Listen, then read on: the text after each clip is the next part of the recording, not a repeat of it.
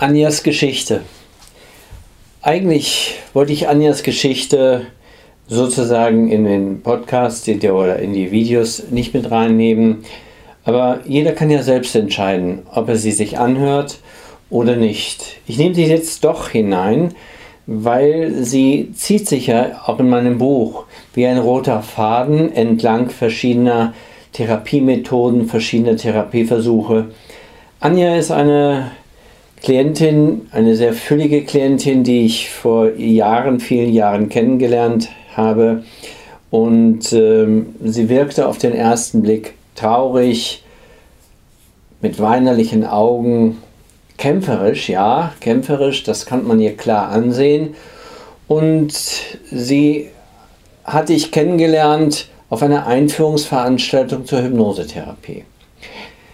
Da wusste ich aber noch nicht ihren Namen. Mir fiel nur ihre, sagen wir es mal, sehr kämpferische Gestalt in, in Form ihrer Augen auf. Das war schon was Besonderes in ihren Augen. Und als sie sich dann irgendwann bei mir im Basistermin einfand, wusste ich dann ihren Namen. Nennen wir sie Anja. Das ist ein Fantasiename. Und sie stellte sich bei mir vor, weil sie viele kleine und große Baustellen hatte, die sich im Laufe der Jahre äh, aufgetürmt haben. Und ich nenne jetzt hier nur ansatzweise, weil das war eine, oder es ist eine ziemlich lange Liste, ansatzweise die wichtigsten Baustellen, die sich angesammelt, angehäuft haben. Ähm, und nenne der Zahl danach immer die Zahl, die dazugehört. Null ist also gar nichts, keine Symptome und 10 sind die heftigsten Symptome, die man sich so vorstellen kann, unter denen man leidet. Ja, und sie litt unter anderem unter Übergewicht 10, Schlafstörungen 10, Depressionen, Ängste, Schuldgefühle, Stimmungsschwankungen, Egoismus, Spannungsgefühle, alles 10, Zwänge 7, chronischer Schwindel 5, Darmprobleme 5, Kopfschmerzen 8, Verspannungen 9, trockene Augen 7, Tinnitus beidseitig 8, Allergien 4 und da höre ich auf, sonst wird das einfach zu viel. Ja, und die Familienanamnese, äh, sie hatte also einen sehr detaillierten Fragebogen von mir vorher zugeschickt bekommen und die hat dann ergeben, da gab es also Auffälligkeiten, Anja war kein Wunschkind. Sie hatte eine schwierige Kindheit, sie hatte in der Schule große Probleme und ihre Eltern trennten sich nach einem längeren Scheidungskrieg. Ja, Anja war zu dem Zeitpunkt der Scheidung neun Jahre alt und man weiß, wenn Eltern sich scheiden lassen, dann gab es vorher bei fast allen Eltern irgendeine Art von Krieg. Leider. Ja, mit 19 Jahren heiratete Anja und mit 21 wurde sie Mutter ihrer Tochter Laura. Und drei Jahre später zerbrach diese Ehe. Interessanterweise würden manche sagen, eigentlich ist es das Gesetz der Folge. Und danach entwickelte Anja immer weitere zum Scheitern verursachte Partnerschaften. Und ich versuche mich jetzt ein bisschen an den roten Faden hier im Buch zu halten, sonst würde ich es einfach frei Schnauze erzählen. Aber es soll sich ja an, direkt an der Geschichte im Buch äh, orientieren, so dass rechts und links wenig Platz ist. Im Alter von 28 Jahren lernte Anja einen 52-jährigen Mann kennen und sie heiraten. Kurz vor ihrem 33. Geburtstag wurde die Ehe nach einem gravierenden Ereignis geschieden. Ja, trotz ihrer vielen Erkrankungen und Leiden schaffte es Anja als Kassiererin irgendwie im Berufsleben zu bleiben. Anja scheint als Kämpferin stark zu sein, aber sie bekämpfte natürlich auch sich selbst besonders stark und ihre Symptome. Und als ich abklärte, wie viele Therapieversuche sie bereits hinter sich hatte, holte sie einen Zettel heraus, und das ist auch nicht selten, da kommen die Leute mit ganzen Aktenordnern an und meinen, dass das sei alles wichtig. Ja, und zeigte mir was sie bisher an Therapien und Behandlungsversuchen hinter sich hatte. Und deshalb habe ich Anja auch sozusagen in den roten Faden meines Buches mit hineingenommen, weil alle Therapiemethoden oder die meisten, die ich gleich aufzählen werde, haben eine Bedeutung für die Hypnosetherapie. Sie haben indirekt teilweise sogar damit zu tun. Und ich werde später im Verlaufe des Buches auf viele dieser Methoden eingehen und erklären, warum sie meistens nicht funktionieren, manchmal nur ansatzweise funktionieren oder manchmal sogar sehr gut funktionieren. Also mit 25 Jahren, und ich nehme jetzt nur die wesentlichsten Punkte, mit 25 Jahren hatte sie den ersten längeren Klinikaufenthalt wegen, schwerer Depressionen. Später eine Bandscheiben-OP, dann kam ein Aufenthalt in der Schmerzklinik dazu, psychosomatische Behandlung, Akupunktur, Osteopathie, Darmsanierung, alles was man so macht äh, und beim Heilpraktiker so machen kann. Tabletten, Spritzen und Co. Das lassen wir jetzt mal im Detail weg, was da genau hinter ist. Weitere Versuche, EMDR, also diese Geschichte mit dem Augen hin und her wackeln. Geistheiler, Reiki-Heiler, autogenes Training, Hypnose-CDs, Hypnosebehandlungen hatte sie auch schon gemacht und eine Bioresonanztherapie. Ja. Und als ich dann Anja fragte, warum glauben Sie denn, dass ich Ihnen helfen kann? Das ist meistens so eine, Fra eine Frage von mir, denn ich möchte wissen, warum sind die bei mir? Eigentlich wollte ich mit, ich zitiere jetzt mal, eigentlich wollte ich mit Hypnose abnehmen, so wie man es aus dem Fernsehen kennt. Ich lege mich hin, werde hypnotisiert und danach habe ich kein Hungergefühl mehr. Auf der anderen Seite habe ich mit der Hypnosetherapie keine so guten Erfahrungen gemacht. Aber Ihr Vortrag zur modernen Hypnotherapie hat mich neugierig und zugleich nachdenklich gemacht. Ich bin zwar immer noch etwas skeptisch, da ich mir überhaupt nicht vorstellen kann, wie es funktioniert. Aber ich habe die Hoffnung, dass Sie mit Ihrer Hypnose meine Beschwerden heilen. Frei nach dem Motto, ich habe schon alles ausprobiert, jetzt habe ich hier einen Strohhalm und an den halte ich mich jetzt mal fest. Das wäre ein bisschen überspitzt ausgedrückt, aber so lerne ich, lerne ich das häufiger kennen. Ja, daraufhin habe ich dann gesagt, dass auch ich Hoffnung habe, ja, für Weltfrieden, für ein langes und gesundes Leben. Äh, Hoffnungen sind letztlich immer unerfüllte Wünsche, deren Erfüllung ja, es sind meistens andere dafür zuständig. Ich kann, es liegt nicht in meiner Verantwortung für Weltfrieden, für langes und zufriedenes Leben. Es liegt nicht in meiner eigenen persönlichen Verantwortung, ob ein Tsunami von Viren mich angreift und einfach da wegrafft, dann habe ich halt Pech gehabt. Naja, und ich habe erklärt, dass bei derartigen Beschwerden gibt es aus meiner Erfahrung nur eine neurobiologische Tatsache. Jedes negative, Gefühl, jedes negative Gefühl lässt sich verändern. Und wenn man den richtigen Zugang zur unbewussten Gefühlsebene nutzen kann und dort das unbewusste Potenzial der Kreativität, denn Kreativität ist sowas wie Wandlungsfähigkeit, Anpassungsfähigkeit, Veränderungsfähigkeit, also ein natürliches, in jedem Individuum vorhandenes Potenzial. Wenn man dieses Potenzial nutzen kann, aktivieren kann, dann gibt es eine grundsätzliche evolutionäre Tatsache. Selbstregulation, Selbstheilung. Und das kann jeder Hirnforscher, jeder Neurowissenschaftler bestätigen.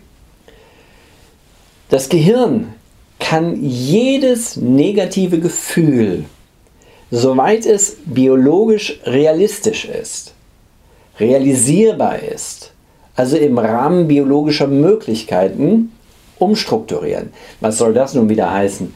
Nun ja, wenn in den Leiterbahnen dort oben durch einen Unfall oder einen Entzündungsprozess etwas verquert läuft, dann hat das Gehirn meistens nicht genug Zeit, wenn es eine der Hauptleiterbahnen ist, dieses gigantische Autobahnsystem da oben umzubauen, weil sowas braucht Jahre bis Jahrzehnte.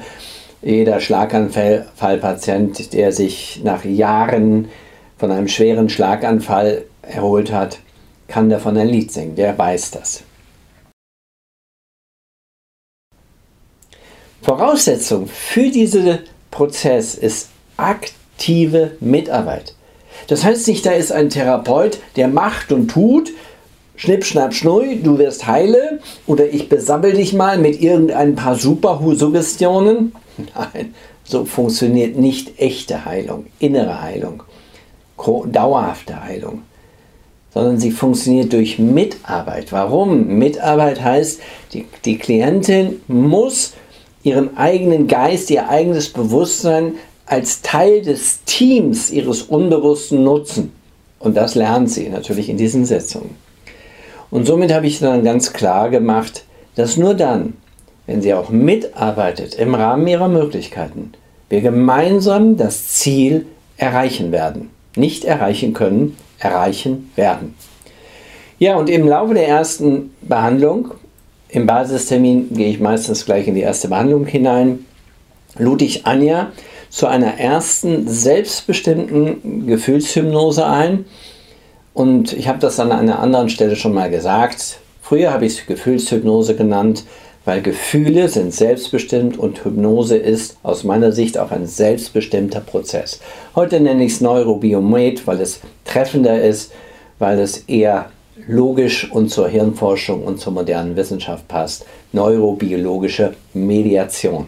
Also den Zugang nach innen und dort einen Konflikt bereinigen. Also ich lud sie ein und wir haben relativ schnell, weil sie schon Hypnoseerfahrungen hatte, es waren zwar Suggestionserfahrungen, kamen wir sehr, relativ schnell an einen Prozess heran und konnten dann über das Körpergefühl ähm, Fragen beantworten, denn unser Körpergefühl ist in erster Linie unser Unbewusstes. Denn unser Unbewusstes ist ja viele hundert Millionen Jahre länger mit dem Körper verbunden, als mit dem Bewusstsein, das mit der Sprache sich äußert und erst so ungefähr 100.000 Jahre da ist. So, Anja hat sich gut vorbereitet. Anja war offen genug für diesen Prozess. So konnten wir relativ problemlos und relativ schnell bereits in der ersten Sitzung ganz viele Fragen klären, die sie so bewusst nicht hätte beantworten können. Zusätzlich, und das ist meistens spannend, wenn wir gut vorankommen, kann man manchmal auch schon bereits in der ersten Sitzung äh, Prozesse aktivieren, die die Klientin dann hier mitnimmt und die dann zu Hause sozusagen zur Umstrukturierung für den nächsten Schritt beisteuern. Ich vergleiche das immer mit ähm, dem folgenden Beispiel. Bei mir in der Sitzung lernst du das Wasser kennen. Angenommen, du hast keine Ahnung von Wasser, 0,0. Bei mir lernst du das Wasser kennen. Zu Hause planschst du rum. Bei mir lernst du das Schwimmen. Zu Hause vertiefst und aktivierst du es, verstärkst du es. Bei mir lernst du das Tauchen, sodass wir dann gemeinsam zum Problem tauchen können. Und zu Hause vertiefst du diese Möglichkeit im Rahmen deiner Grenzen und Möglichkeiten. Und bei mir lösen wir die Problematik und zu Hause integrierst du die neuen Möglichkeiten. Das ist vielleicht jetzt rosa-rot gemalt. Für jemanden, der tief traumatisiert ist, dann ist das natürlich mit vielen Einzelschritten verbunden. Und während jemand, der weniger tief liegende Prozesse hat, bei dem geht das viel schneller. Also man muss immer gucken, wer ist es, was bringt dieser Mensch mit, denn jeder Mensch ist einzigartig.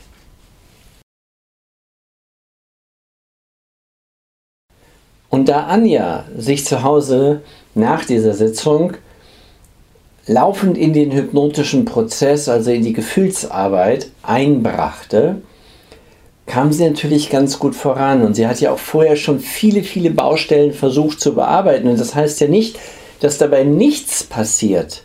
Es passiert immer etwas. Und das konnten wir nutzen. Das, was vorher alles schon irgendwo halb gar in den verschiedenen Therapiemethoden entstanden ist, sodass wir das zu einem Gesamtkonzept zusammenfügen konnten und dieses nutzen konnten. Und so kam es, dass Anja bereits nach vier Behandlungen, nach vier Sitzungen, äh, sich das Beschwerdebild, das seit Jahren sehr statisch negativ bestand, sich schon änderte. Ihr Übergewicht hat sich noch nicht geändert, das war weiterhin bei 10. Die Depressionen sind auch bei 10. Aber in allen anderen Bereichen, die wichtig waren, gab es Reduzierungen. Ja, die Ängste, die Schuldgefühle, die Stimmungsschwankungen, Tinnitus, die Verspannung, die Kopfschmerzen, sogar die Darmprobleme und die Allergien und die Schlafstörung. Überall ging es runter. Nicht sofort von 10 auf 0, nein. Die Schlafstörung, die ging von 10 auf 7 runter. Der Tinnitus beidseitig von 8 auf 6. Die trockenen Augen von 7 auf 6. Die Verspannung von 9 auf 5 und so weiter und so fort. Also überall gab es leichte Reduzierungen. Das ist aber auch nicht unüblich.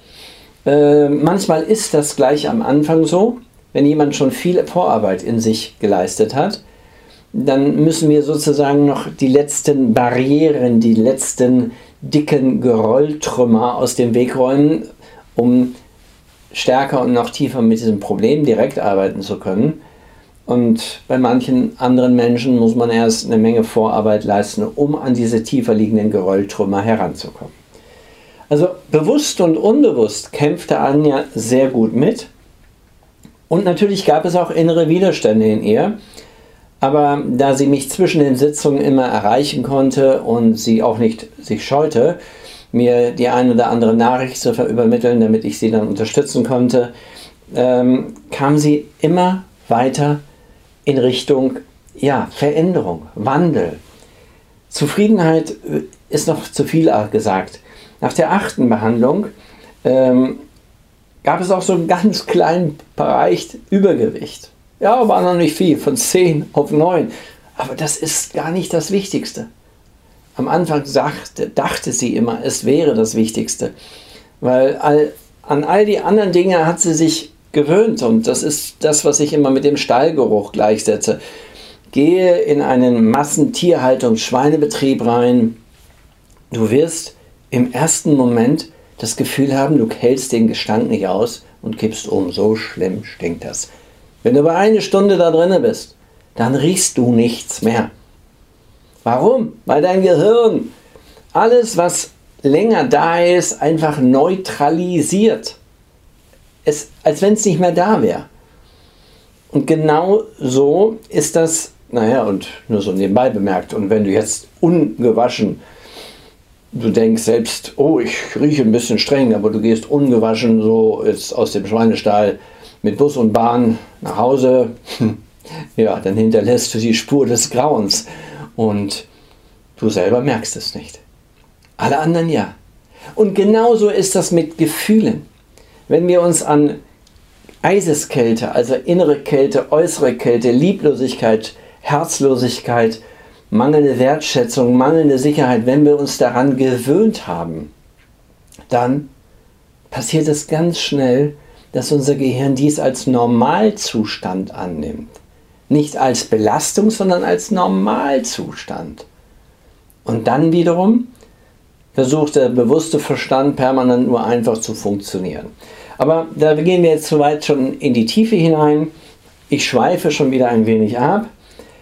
Und ein wichtiger Punkt war auch hier immer wieder, natürlich versuchte Anja von mir Ratschläge zu bekommen. Macht sie das gut? Macht sie das richtig? Sollte sie es besser so oder so machen? Und sie musste lernen, dass mein Grundprinzip ist, der Therapeut hält sich aus der Therapie raus. Und das hat sie gelernt. Und sie hat ihre Symptome, die bestimmt nicht angenehm waren, die muss man nicht lieben, aber sie hat gelernt, sie nicht mehr wegzustoßen, wegzumachen. Denn ich hatte ja mal in einer anderen äh, Videofolge vermittelt, Symptome sind Endergebnisse. Wenn also Symptome Endergebnisse sind, muss es Ursachen geben. Und Ursachen sind in der Regel immer belastende Ereignisse. Und das ist dann blöd, wenn man die Folgen eines belastenden Ereignisses wegmachen will, weil das belastende Ereignis ist da. Und da müssen wir hin. Da wollen wir etwas verändern. Ja, und so kam es dann, dass im Laufe der Zeit wir immer weiter an den Kern dieser Prozesse herankamen, das Kerngebiet, und in den Sitzungen sich immer und immer weiter nach der elften Behandlung ähm, ging auch das Übergewicht so ganz langsam runter, die waren wir schon auf 5. Die Ängste sind von 10 auf 2 gefallen, depressive Gefühle von 10 auf 2. Ich nehme jetzt nur so ein paar Überblickbereiche. Schlafstörungen von 10 auf 2. Äh, Schwindelgefühle waren gar keine mehr da. Die Zwänge, die waren vorher so bei 7, die gingen auf 3 runter. Spannungsgefühle von 10 auf 1. Also auch die Schuldgefühle. 10. Schuld. Das ist immer heftig. Das tut ja innen weh, diese Schuldgefühle. Die sind auf 0 runtergegangen. Und es lag eben daran, dass, dass Anja gut vorbereitet, dass sie schon viele Therapieprozesse hinter sich hatte und wir in vielen Bereichen nur noch die Türen dazu öffnen mussten. Aber bei jedem Menschen ist das ein wenig anders. Naja, und dann haben wir irgendwann diese Sitzung beenden dürfen. Den Rest erledigt Anja alleine. Warum? Ganz einfach.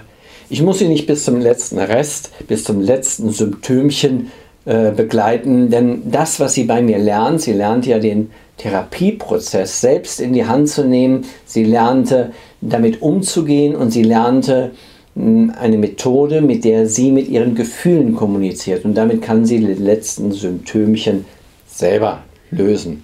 Und das ist eigentlich so die Geschichte, in die ich immer wieder nachher einsteigen möchte und Vergleiche ziehen werde, warum und wieso dort manche Dinge sehr gut funktionierten und was in diesen systemischen Prozessen passierte. Abschließend kann ich sagen, es gab noch so ein paar wichtige Fragen. Eine Frage aus dieser ganzen Anja-Patientengeschichte. Weshalb entwickelte Anja bereits nach vier Behandlungen ein gänzlich anderes Körpergefühl? Wieso lösen sich körperliche Beschwerden auf, obwohl in keiner einzigen Behandlung auf die Symptome eingewirkt wurde. Das heißt, wir haben nicht mit Symptomen gearbeitet, nicht ein einziges Mal. Wir haben nur mit Gefühlen gearbeitet. Und die Frage, die sich manch einer dann stellt, handelt es sich bei diesem Fallbeispiel um eine Zufallsheilung, eine Wunderheilung oder ein grundlegendes Heilungsmuster, das sich in jedem Menschen entwickeln kann? Dickes Fragezeichen für den Leser. Und dann wäre noch die Frage, weshalb zeigten frühere Hypnosen keine Wirkung? Also eine Menge Fragen und die werden natürlich im Laufe dieses Buches beantwortet. Und es ist auch wichtig zu wissen, dass egal welche Frage auftaucht, es gibt immer Erklärungen, die neurobiologisch, die aus der Evolutionsbiologie, aus der Evolutionspsychologie, also aus dem Wissen von Evolution und Entwicklung beantwortbar sind. Und das ist das Spannende. Also das war jetzt noch einmal eine kurze Übersicht über Anjas Leben.